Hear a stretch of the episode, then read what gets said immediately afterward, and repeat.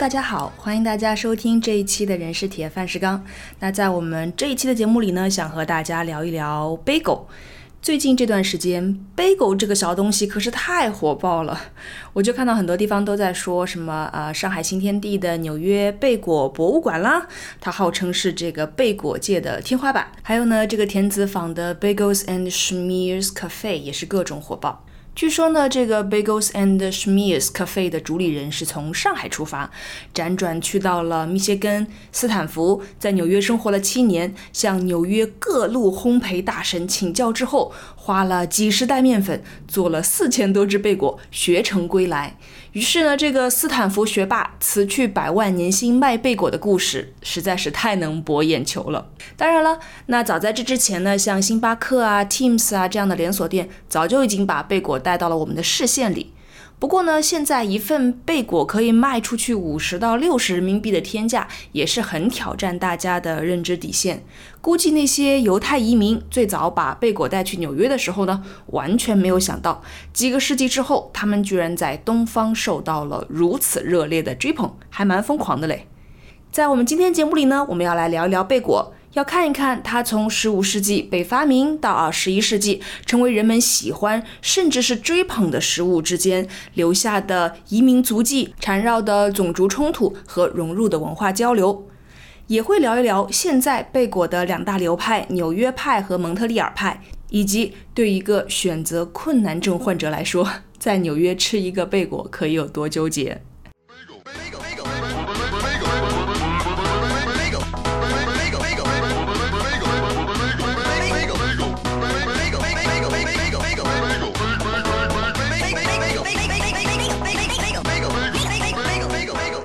那我们先从什么算是贝果讲起吧。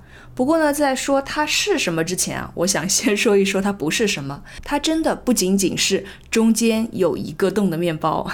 那根据2003年在《New York Times》上的一篇文章表述呢，这个贝果是一个圆圆的面包，并且啊是由最简单的原料制作出来的，主要呢就是高筋面粉、盐、水、酵母和麦芽，简约到啊有一种优雅的美。做出来的面团被捏成这个圆环之后呢，会先经过沸水煮，然后才进烤箱进行烘焙。成型的贝果呢，应该拥有一种深厚的焦糖一般的色泽，而不是白白的，也不是金黄的。一个贝果呢，不应该超过四盎司。吃的时候啊，应该有一种比较松脆的声音。最好呢是可以吃到温热的，而且最好在制作出来四到五个小时之内就被吃掉。如果不能够满足上述条件的话呢，就称不上是一个贝果。大家可以注意一下这个贝果的配料表里啊，其实并没有牛奶啊、鸡蛋呐，或者是油啊这种我们平时做烘焙时非常常见的原料。所以呢，也有人因此说啊，贝果是呃相对来讲比较健康的。那我自己呢，一直还蛮喜欢贝果的外形的，我觉得它圆圆胖胖的很可爱，表面光滑饱满，很吸引人的样子。那这个圆形的中间有洞的面包呢，好像很容易让人联想到甜甜圈。我也在四十一期讲 Corona 的那一集里面呢，讲了很多关于甜甜圈的历史。有兴趣的朋友呢，可以结合两期一起听一听。不过呢，它们两个啊，外形好像是很相近啦，都是圆形的，中间带个孔的面包。也有人会这么形容贝果，说它是没有甜味的甜甜圈。但其实呢，两者是非常不同的。比如说，甜甜圈是需要经过油炸的，那它们会在这个过程里呢流失水分、吸收脂肪，所以啊热量是非常高的。贝果呢是水煮的，所以呢不太会增加脂肪含量，但是它有大量的面粉和碳水化合物。直到今天啊，这个贝果的制作呢还是相对忠实于传统的，他们是遵照着好几百年前的技术被复制出来的。其实呢，穿过这个贝果啊。背后呢是历史的艰难时刻所没有带走的人们的梦想、努力和一些好运气。那下面呢，我们就一起去了解一下。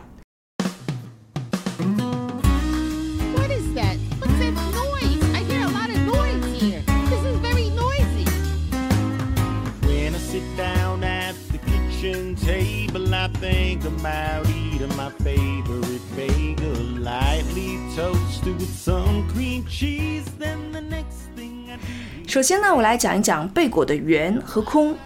最早有文字记录的贝果呢，是出现在一九一零年的波兰，在这个克拉科夫。根据记录呢，那个时候贝果会被用来作为礼物送给那些刚生完孩子的女性，因为在中世纪的波兰呢，贝果圆形的形状会被认为是具有某种神秘的力量的，也被认为是吉利的，象征着长命百岁的。这倒是和我们东方文化里对于这种圆润饱满的追求很相近。比如说，我们会吃汤圆呐，吃元宵啊，吃月饼啊，那圆形呢，也是一个很重要的特征。要说起贝果的起源呢，你一定可以知道，肯定版本有不少种了。不过相对肯定的是呢，我们要一起回溯到至少六个世纪之前。有一种说法呢，是在十四世纪的移民浪潮中，一种被称为椒盐脆饼的厚面包。对的，也就是我们现在大家已经开始慢慢熟悉的 pretzels，它从德国向东来到了波兰。一开始呢，他们是僧侣们自己在家里做的食物，慢慢的呢，又变成了在这个圣人瞻礼日，也就是 feast day 会发放的面包。那个时候呢，有很多的德国移民来到波兰，他们来帮助波兰的经济建设，同时呢，也把这种食物带到了波兰，又在波兰慢慢演变成了中间有个洞的形态。他在当时呢被称为。在十四世纪末的时候呢，波兰女王雅德维加在大斋节期间呢就会一直吃它。只不过呢，那个时候的贝果还是非常贵族的食物，平民其实是吃不起的，因为呢它是用 white wheat 白小麦做的，是非常精致的。那那个时候呢，欧洲的小麦种植其实并不广，一般的普通人呢他只能吃裸麦面粉，也有人叫它黑麦面粉。裸麦其实在很长一段时间里都是被人们当做杂草的，可想而知它的味道是多。多么的朴实无华。不过现在回头看看，其实 时代不同了。当年穷人吃的东西呢，已经变成了大家追捧着、花大价钱吃的东西了。很多人愿意为裸卖的膳食纤维和矿物质等等啊，支付更高的价格。但我们再回到过去哈，回到当年，有另外一种说法呢，是说贝果其实是来自于十七世纪的奥地利，他是一位来自维也纳的面包师，在一六八三年发明的。他呢是为了向当时的波兰国王杨索比基斯致敬，感谢他呢带领奥地利击退了土耳其的军队，所以呢他还有心的把面包烤成了马凳的形状，这呢也就用来解释为什么贝果的中间会有一个洞。在那个时代呢，欧洲的很多地方啊，犹太人是不允许烘焙和买卖面包的。因为信仰基督教的人呢，觉得这是对基督教、对耶稣的一种亵渎。面包也就是耶稣的肉嘛，是不可以让犹太人来触碰的。那直到波兰进入贵族民主制的阶段，他们成为了欧洲大陆上非常前卫的一个国家。他们会认为啊，自己是波兰这个国家的居民，也就是他们居住在这个地方。但是他们并不是靠宗教信仰或者是语言缘起来划分的。是这种开放的思想啊，让波兰成为欧洲大陆上允许犹太移民买卖和烘焙面包的少数地方之一。而后来呢，贝果也成为和犹太人这个身份深深维系在一起的一个食物。当然，还有另外一种说法呢，是说犹太人呢可以触碰被水煮过的面包的，所以呢才有了贝果需要经过一道沸水去煮一下这样一个流程。无论是哪一种原因吧，都是贝果这种食物和犹太人之间抹不去的纠葛。下面呢，我们再来说一说贝果的左和右。那除了最早出现的时候，贝果被作为一种贵族才能享用的食物之外，历史上啊，贝果一直都是作为一种非常平民化的这个街头小吃，以及是帮助穷人们来抵御饥饿的食品存在的。因为扎实的它呢，总是可以带来相当强烈的饱腹感。他们在制作出来之后，被穿在一根棍子上沿街售卖。很多犹太移民作为社会比较底层的人啊，也是通过摆摊卖贝果来维持生计的。有人觉得呢，贝果是一种很左的食物，因为在十九世纪的波兰，很多售卖贝果的面包店就像很多我们所熟悉的咖啡店一样，是一些进步青年们聚集的地方。因为无论如何嘛，大家都是要去买面包的呀，所以任何人出现在面包店里都不会显得突兀。于是，面包店就这样成为了最安全的谈话场所。所以呢，就有很多进步的、前卫的，甚至是激进的思想啊，就在一个一个贝果面团的旁边诞生了。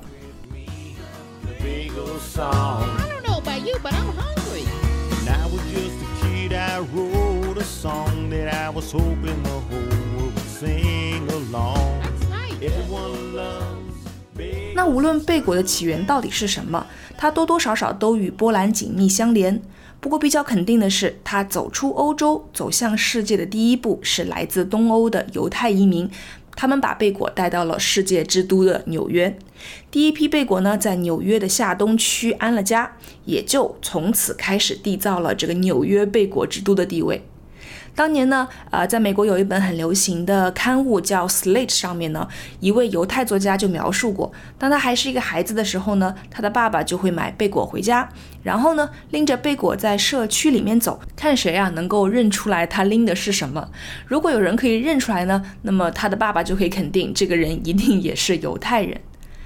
在贝果深入纽约人日常的过程里呢，它也从早一代犹太人习以为常的耐嚼、非常的这个硬的这个质地啊，悄悄然的演变成了相对更加柔软、香甜的一个状态，发展出一种让人们能够更加接受的口感。据说在二十世纪初，纽约呢是有一家贝果行业协会的，叫三三八贝果工会，管理组织着纽约和新泽西多达三百多家的贝果制作店铺。他们呢还会制定这个手做贝果的行业标准。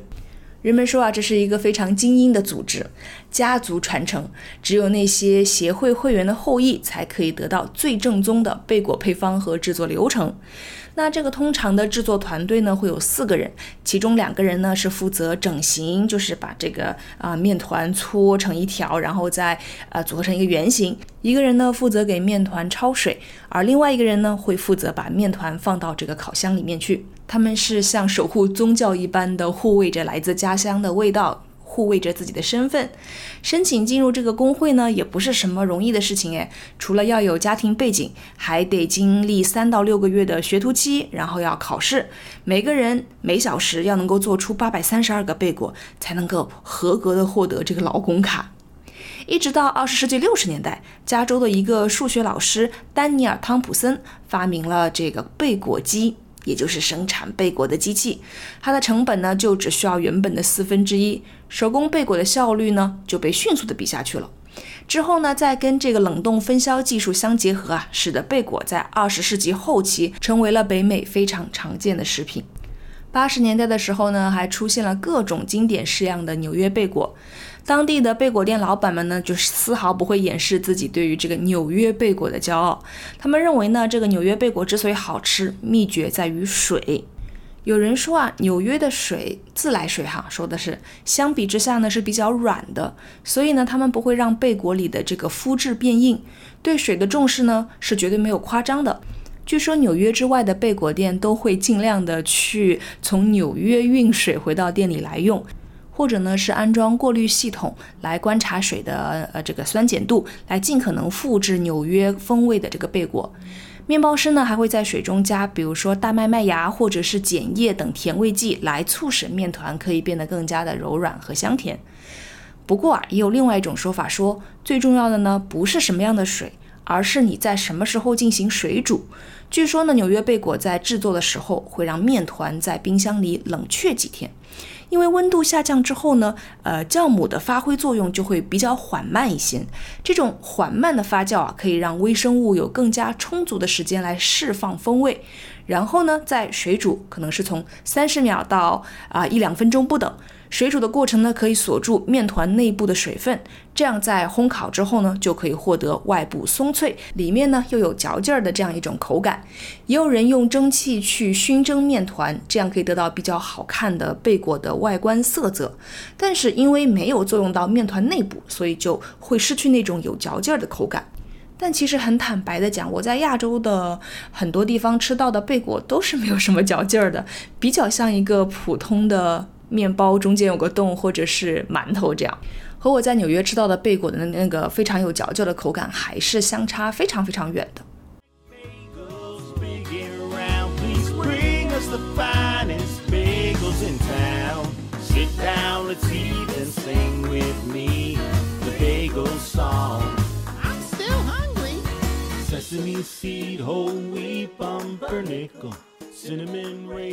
那说完了纽约的贝果呢，我们再来说一说蒙特利尔的贝果。这是一种可能，我想我们接触机会还是比较少的贝果吧，除非去到那个加拿大。应该说这两者之间是各有风格吧。相比于纽约贝果来说呢，蒙特利尔的贝果个头比较小一点。中间的洞呢，开口会大一点，因为面团里面放了麦芽糖和鸡蛋，而且呢，在烘烤之前会在蜂蜜水里煮一下，所以呢，它的味道是有微微的甜味的。然后它是用这个木柴来进行烘烤的。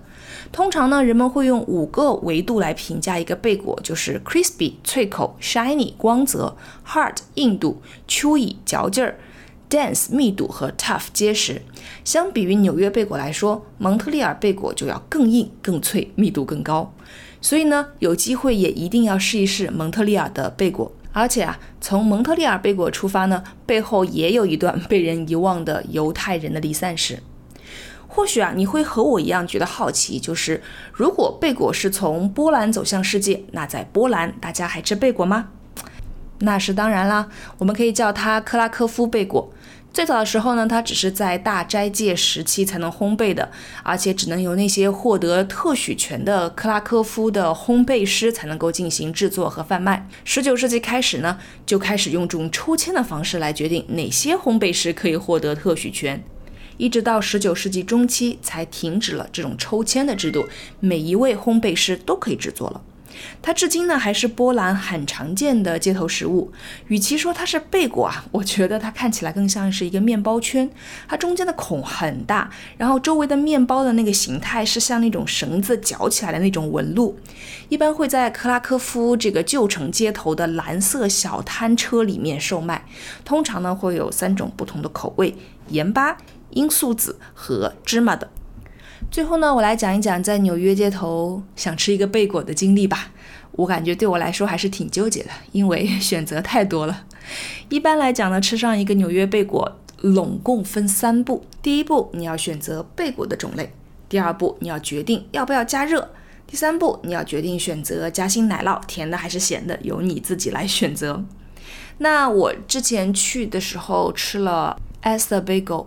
那它里面光贝果的种类呢就有十多种，让选择困难的人非常挠头。原味啊、芝麻籽啊、啊罂粟籽啊、everything，或者是洋葱、大蒜，或者是盐味等等等等，丰俭由人吧，就看你喜欢吃什么。有很多人会要 everything，因为就是顾名思义，什么都会放一点嘛。之后呢，就会选择馅儿了。那馅儿可能会更加煎熬一点，因为首先你要想一想，你想吃甜的还是想吃咸的。再问你今天想怎么搭配。一般来讲呢，贝果上涂的那一层这个奶油芝士叫 schmear。是一层浅浅的、薄薄的芝士奶油，它本来的意思呢就是 to spread，就是涂开来。不过现在对我们一般消费者来说，schmears 和这个芝士奶油真的区别不是太大的。如果是我自己的话，呃，如果是选芝士奶油的时候，会选择甜味的，比如说草莓啊，或者是蓝莓啊，因为我觉得奶油咸咸的，里面还有一堆香葱的感觉，有一点点奇怪。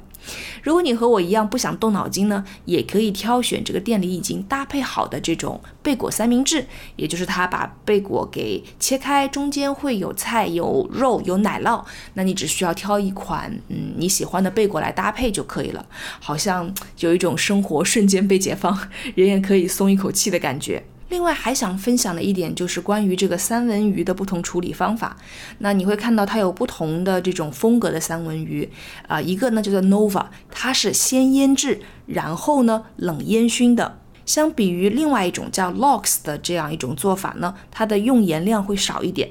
那 Lox 呢就是纯用盐腌制的，据说它是一种老犹太人的选择。当然你也可以猜想到它应该会非常的咸。另外还有一种就是 Smoked。salmon，也就是烟熏的，它分为啊冷热烟熏两种，那它就不会进行腌制了。感觉上呢，这种呃馅料酱料的任意搭配啊，就是感觉哈已经让这个贝果去犹太化了。还有现在非常网红的这个彩虹贝果，我在纽约的时候呢，也非常兴奋不已的去打卡了。啊，我会在 show notes 里放上我的打卡图。拿到公司的时候呢，同事看到的第一反应都是哦，Rainbow Bagel，潜台词好像就是哦，嗯，游客才吃的贝果。如果大家记得哈，去年的电影《瞬息全宇宙》里面呢，就出现了这个贝果教，嗯，好像是说所有的这种信息啊、知识啊、情感啊，都可以放置在一个贝果上面。那这种普通的食物呢，就变成了一个无限的宇宙、无限连结的象征。你人生的希望啊、梦想啊、回忆啊，甚至是很琐碎的日常，都是 Everything Bagel 的一部分，是上面的芝麻、罂粟籽或者是盐。Oh shit. I got bored one day, and I put everything on a bagel. Everything. All my hopes and dreams, my old report cards, every breed of dog, every last personal ad on Craigslist. Sesame, poppy seed, salt. And it collapsed in on itself. Because you see, when you really put everything on a bagel, becomes this. Come on. Run, Evelyn. The truth. What is the truth? Nothing matters. 但是呢，在电影里啊，这个 Everything Bagel 的终点是虚无，是会坍塌的，就好像是在告诉我们，如果你想抓住生命里所有的事情，你就会被挟裹着失去自我。 当然啦，这就扯远了，感觉是可以做另外一期节目探讨的话题了。好啦，那这就是这一期的节目啦，是一个最近对贝果非常上头的一个人，每一天都想吃贝果的人，呃，奉献上的一期节目。那下期再见啦，拜拜。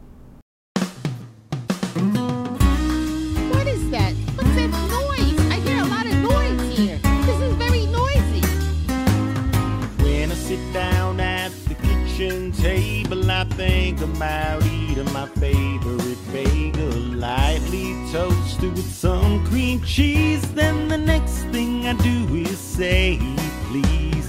I like bagels, big and round. Please bring me the finest bagels in town. Sit down, let's and sing with me the bagel song. Song that I was hoping the whole world would sing along. That's nice. Everyone loves bagels, it's true. Now sing it out loud, cause this song's for you. We like bagels, big and round. Please bring us the finest bagels in town. Sit down, let's eat and sing with me the bagel song. Sesame seed, whole wheat, pumpernickel, cinnamon raisin, blueberry. So many flavors for so many people. People just like you and me.